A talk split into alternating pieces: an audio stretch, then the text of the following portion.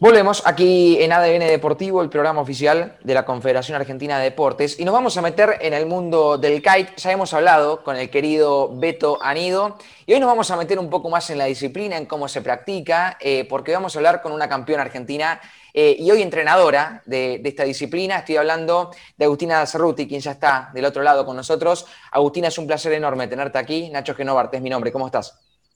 ¿Qué tal, Nacho? ¿Cómo estás? Muchas gracias por la invitación. Eh, el placer es mío. y hola, Santiago, ¿cómo estás también? ¿Todo bien? ¿Cómo te va, Agustina? Todo muy bien, gracias.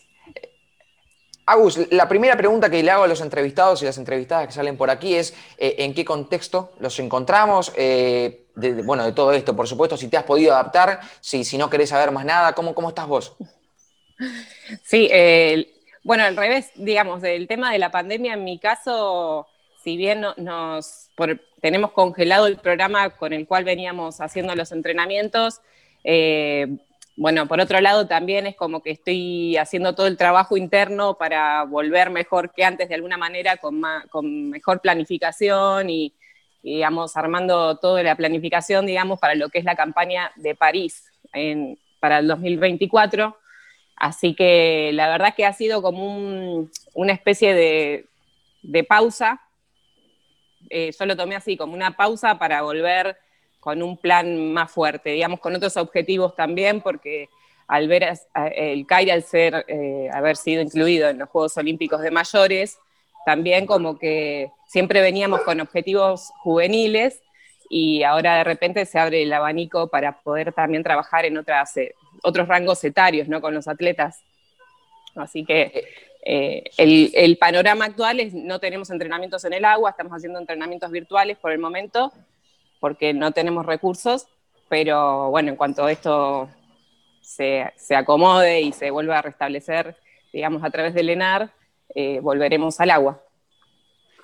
Agus, entonces podemos decir, en el buen sentido, ¿no? Entendiéndolo bien, que les vino bien esta pausa.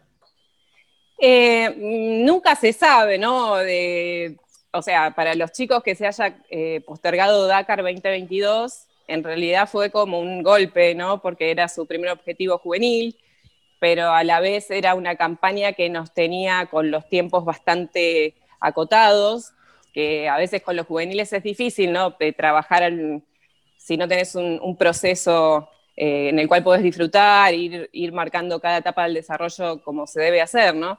Entonces, en sí cuando, cuando se postergó, que es algo que, o sea, una decisión exterior al, equipo, eh, lo que hablamos con los chicos fue, bueno, eh, pensemos de esto para poder prepararnos con más tiempo, para poder disfrutar del proceso y no tener que andar pensando en que tenemos un año o un año y meses para poder lograr eh, obtener las plazas para los juegos, que es como el primer objetivo que tenés como dentro de la campaña, ¿no? Agustina, eh, con esto que decís, da la sensación de, como que, bueno, algo que también vimos en otros deportistas, como que eh, sirvió para tomar un poquito de distancia y volver a eh, enamorarse, por así decirlo, del deporte. ¿Es así? ¿Es así esto? Sí, sí, sí, sin duda. Es como, es, creo que a veces es como que eh, veníamos con un ritmo donde hay que, hay que, hay que, y uno va como muy a los ponchazos y de repente fue, bueno, empezar como qué es lo que de, a poquito, qué es lo que podemos ir haciendo, cómo nos vamos preparando y sí, creo que, fue un momento como que a todos pudimos hacer una buena reflexión de, del ritmo que veníamos trayendo y cómo queremos volver a, a trabajar, cómo queremos volver al agua y, por sobre todo creo que es importante, no sé, yo como entrenadora siempre apuesto a los procesos, a, disfrutarlos, eh, a, estar con los chicos en el agua. Eh, nosotros, eh, bueno, a mí me toca gestionar un deporte que es de alto riesgo, entonces a veces no, no cuadra que haya apuros.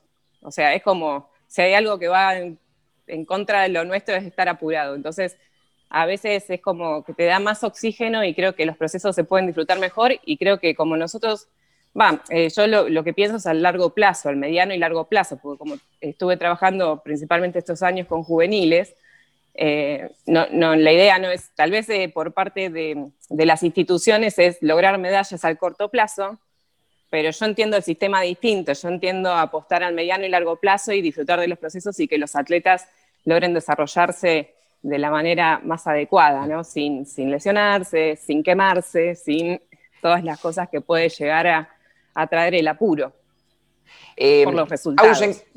sí. Eh, ¿En qué momento los encuentra esta, esta pandemia? ¿En qué momento los agarra? Y si tuvieron que suspender algunas competiciones nacionales que, estaban previstas para, estos meses. Sí, eh, el calendario por el momento está, digamos, congelado también. Eh, había una fecha en enero en San Martín de los Andes que, bueno, por ejemplo, San Martín de los Andes ahora volvió a fase 1. Entonces es como que más allá que esté el cronograma armado y estén las fechas ya totalmente, de alguna manera, organizadas, es como que el contexto te va avalando o no el poder avanzar. Así que estamos a la espera de ver si podemos concretar alguna fecha de todas las que están pautadas, ¿no? Eh, también va cambiando un poco como el esquema, porque esas eran las fechas selectivas para, para un objetivo que se postergó. Entonces, ahora como está cambiando, digamos, la planificación ahora ya no es solo para juveniles, es también para mayores. Ah. Así que cambia mucho y también cambió la disciplina en, nuestra, en, el kitesurf. O sea, la disciplina olímpica de los juveniles en el 2016 empezó siendo Twin Tip Racing, que es la tabla regular con quien, o sea, vos vas al río y ves gente navegando y ves todos esos equipos, ¿no? Es eh, tabla bidireccional y equipos inflables. Y ahora la disciplina olímpica va a ser el foil, entonces se llama Fórmula Kite y ya es un hidrofoil, que es, no sé si vieron, es esa tabla que se eleva sobre el agua, que planea, tiene como un mástil largo, bueno, eh, y, también el CAI es distinto y cambia, digamos, la accesibilidad a lo que es el equipamiento. Ya no es un equipo regular del que todo el mundo tiene acceso, sino que es más bien, se va como, de alguna manera, haciendo un poquito más, más específico, ¿no? De que no, si vos querés... Eh, encarar una campaña olímpica tenés que adquirir un equipamiento eh, bastante caro para empezar a hablar. y, bueno, es ahí donde se hace realmente ahora más que nunca más necesario el apoyo para poder lograr y ponernos a tiro con lo que es eh, el, rendimiento de... Eh, o, sea, es ahora donde nosotros vemos que en otros países, por ejemplo, hay continuidad del desarrollo de los, de los atletas y nosotros, por ejemplo, tenemos como dos años se corta el programa, eh, volvemos a ver si hay algún programa con el cual podemos seguir apuntalando a los chicos en el desarrollo. Y, en eso estamos, como tratando de, seguir dándole empuje y bueno, y, empezar de nuevo, digamos, porque cambió el panorama en general, post pandemia, digamos. Bueno, post pandemia es un decir, pero eh, en este momento.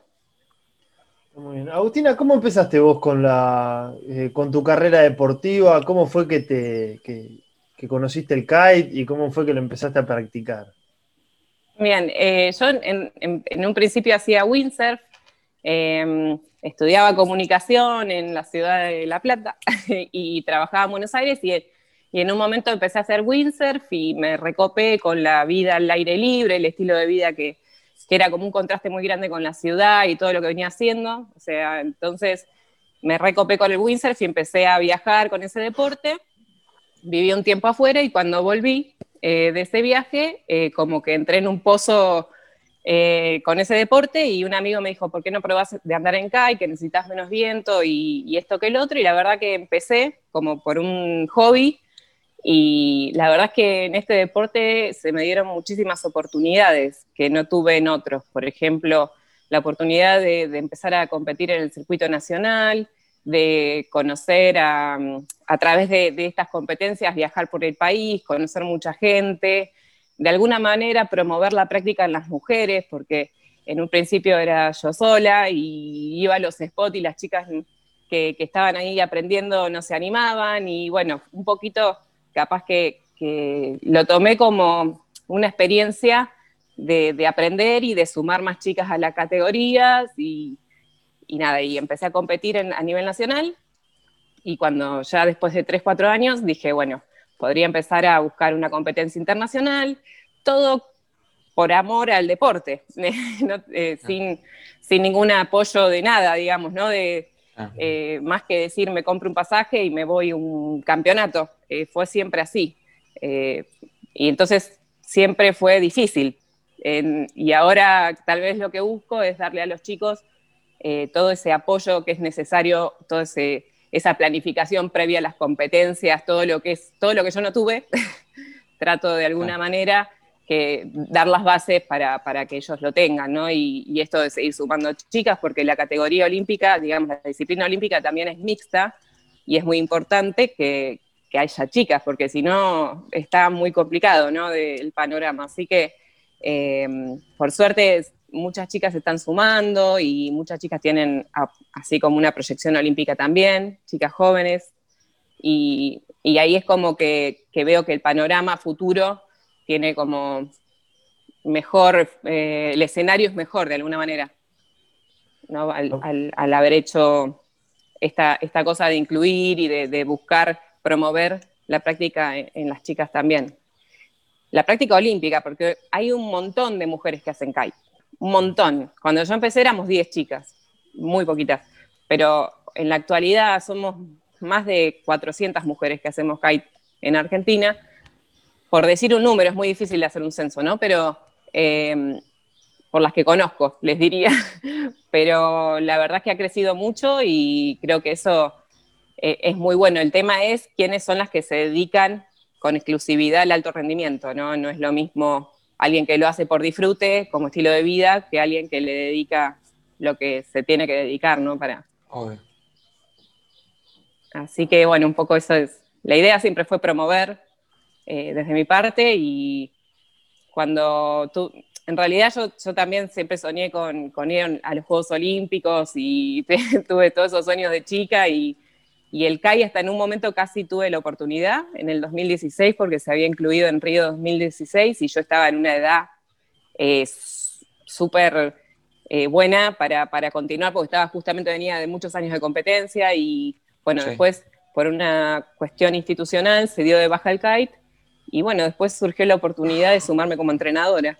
Y así que sí, es, como un deporte que me sigue dando oportunidades, eso es lo que, que siempre veo, que, siguen abriendo puertas y, yo estoy firme eh, sosteniendo los procesos, más allá que haya apoyo o no, de, digamos, de, de, Lenar o lo que sea, siempre buscando unir. Nosotros tenemos, eh, nuestro equipo se llaman los Biguas, no sé si han visto eh, algo en las redes, pero bueno, un poquito a través de, la creación de nuestra identidad y de todo eso, la idea es trabajar, sostener los procesos por fuera de, todo el resto de los apoyos que pueden surgir o no.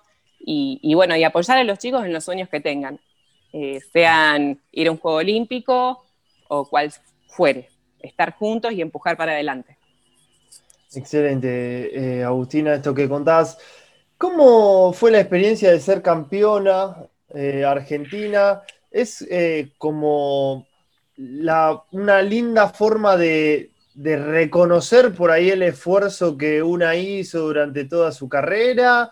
¿O vos eh, simplemente disfrutás más de por ahí eh, conseguir otros logros dentro de tu mismo deporte, como bien estás comentando eh, ahora? ¿Cómo lo, ¿Cómo lo viste eso? Sí, em, digamos que no es lo que más me...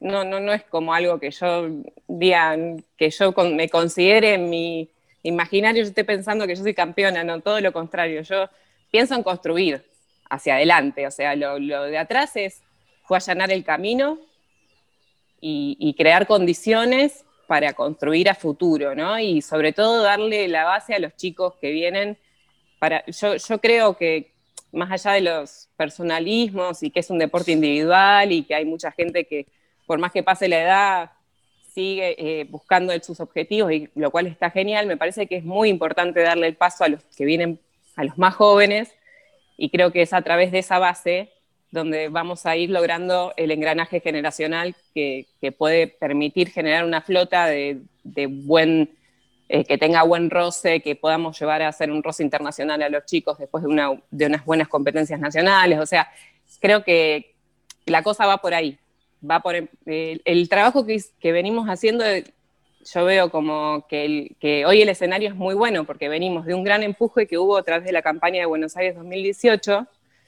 que eso ya sentó en, un grupo grande de chicos un muy buen trabajo en, lo que es su desarrollo deportivo en, edades que son esenciales. Ahora nos faltaría, digamos, lo que es el, eh, la continuar ese trabajo, como nosotros quedamos en quinto puesto en los Juegos Olímpicos, eh, la, la, Ona Romani quedó quinta y Jerónimo Luteral quedó octavo, ninguno de los dos ganaron eh, la medalla, ¿no?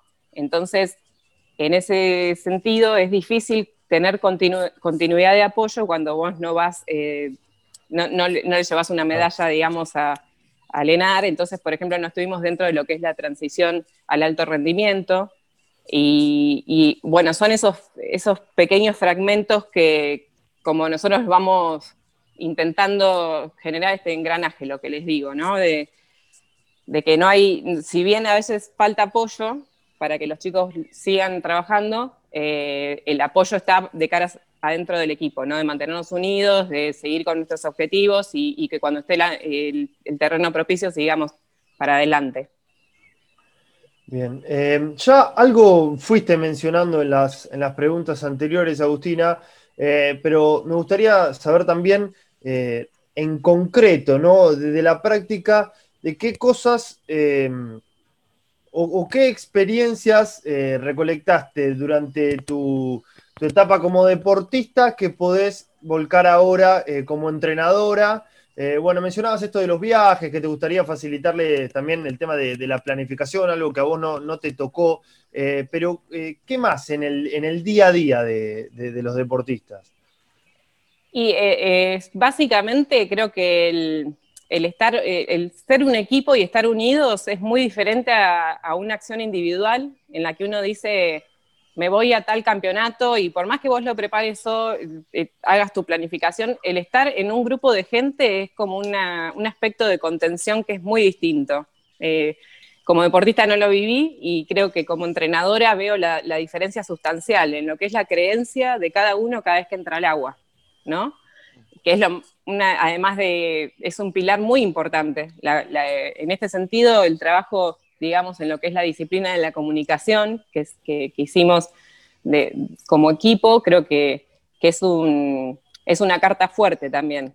Y, creo que es súper necesario, sobre todo en, estas edades, donde los jóvenes... Eh, no es lo mismo ir a competir con tu grupo de, compañeros de equipo que ir solo a un mundial o, es como muy distinta la experiencia. Hay, hay mucho apoyo y eso es lo que, hace que, porque también hay como que ser realistas, ¿no? Nosotros tenemos una situación muy distinta de las de otros países, entonces tenemos que saber bien a qué vamos en cada competencia, pues si vamos a pensar que de repente vamos a, un europeo a, no vamos a ir a buscar, eh, tiene que ser un caminito que esté muy bien armado para que uno esté preparado y vaya buscando sus objetivos puntualmente. Eso yo no lo tuve.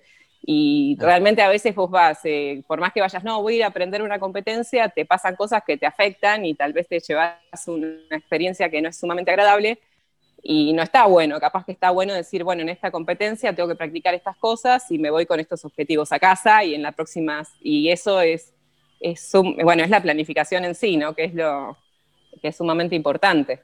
Eh, y sobre todo si uno apuesta a estos procesos eh, de largo plazo que para mí es lo más, es, lo más importante que tenemos que hacer, ¿no? De, por ejemplo, con los chicos que estamos trabajando desde 2017, continuar en cuanto podamos ah. su desarrollo, o sea, no, que no sean cosas que quedaron como fragmentadas y que no pudimos darle engranaje hacia el, hacia el futuro, para que ellos, básicamente para que los deportistas puedan lograr, a su, lograr llegar a su pico de rendimiento, ¿no? ¿Falta en la Argentina los procesos a largo plazo? Perdón, Nacho.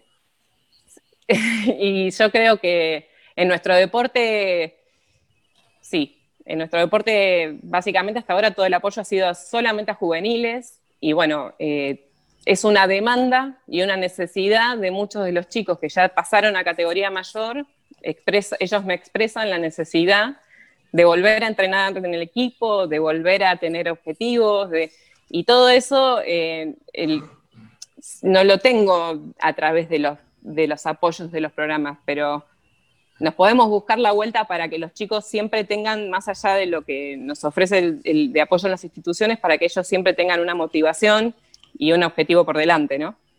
es, difícil porque no se piensa en, de esa manera. Acá los programas son de dos años de apoyo y si te fue bien, joya, y seguís, y si no, eh, tal vez no, no, no, no tenés más apoyo y es una lástima porque es, hubo una gran inversión en esos chicos y son chicos que han demostrado estar a la altura de, del mundo, o sea, de, o sea, han quedado, le han ganado a los campeones olímpicos en muchas regatas, eh, o sea, han demostrado estar como a la altura y a veces es como que es, como la misión más fuerte que tengo es como que eso no se pierda, porque ha sido un gran trabajo, un gran esfuerzo también por parte de todos.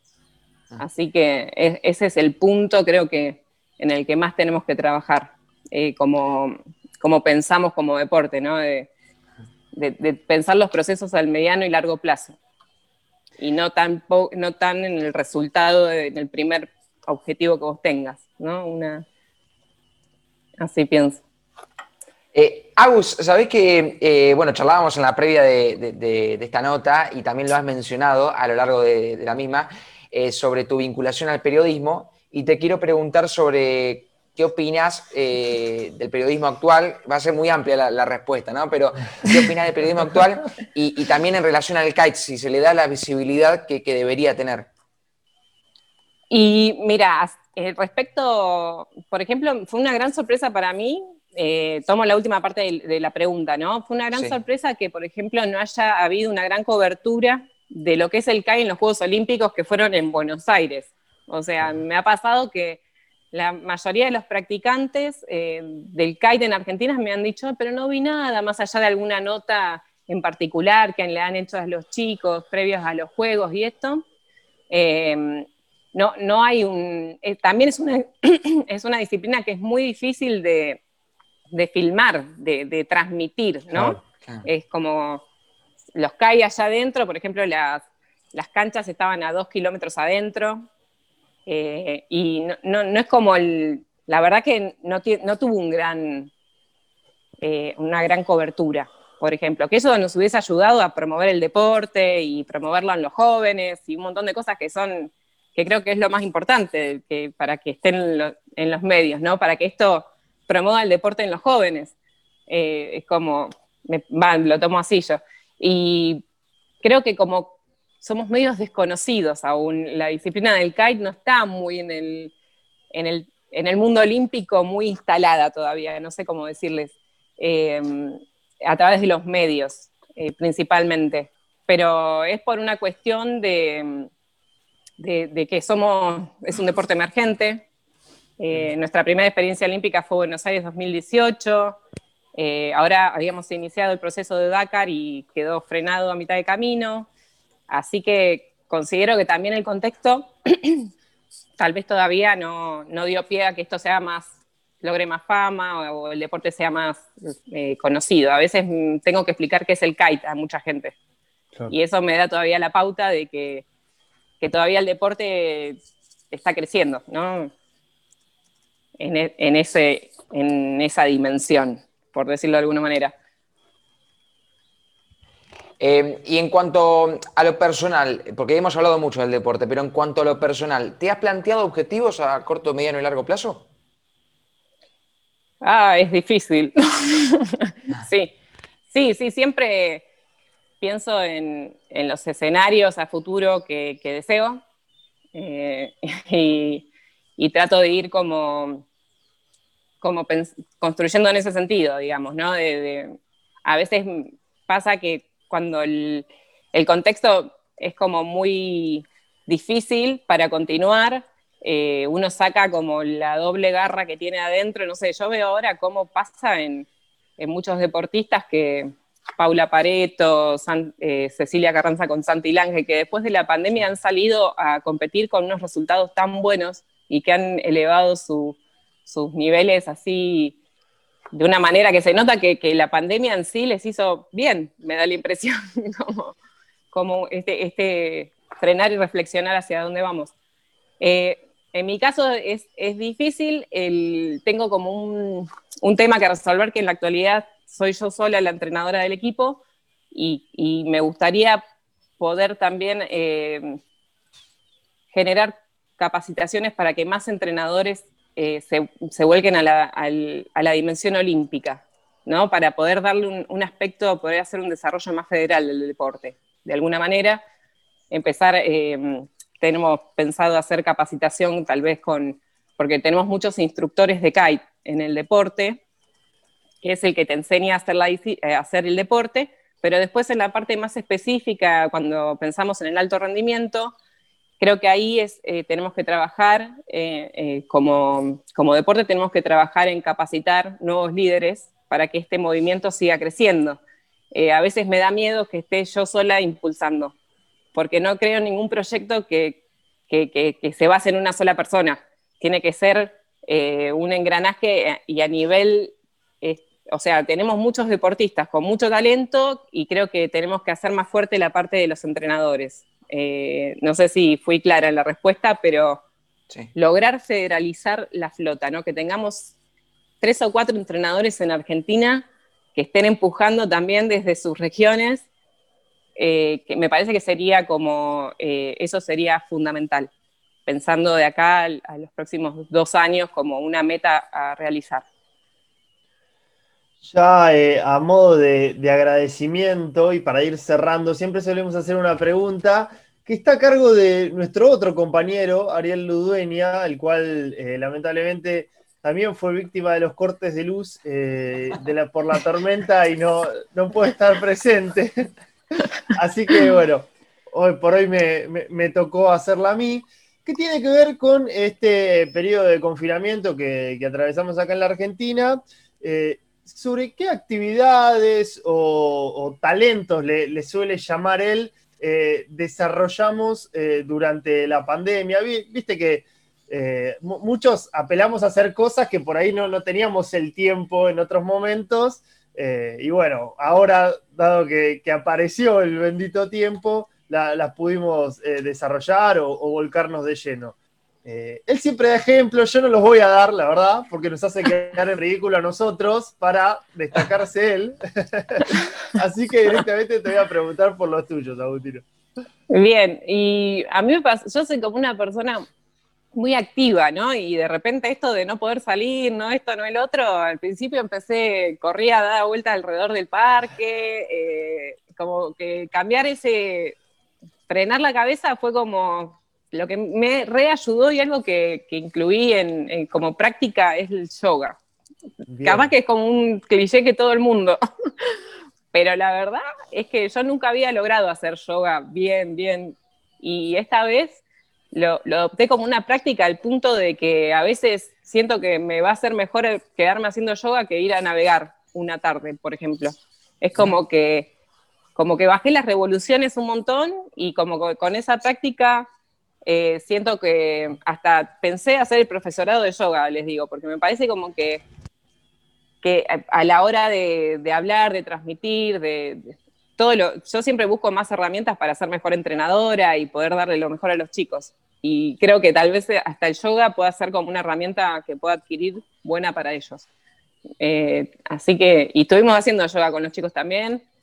Así que bueno, como eso fue algo que que me, gustó mucho, que nunca había logrado, porque normalmente eh, uno anda los ponchazos por la vida, que tiene que esto, que el otro, que el otro, y, bajar de esa vorágine es muy difícil. Ahora que pude, que pude bajar del, tren de la vorágine, dije, me, me recontra enganché con yoga.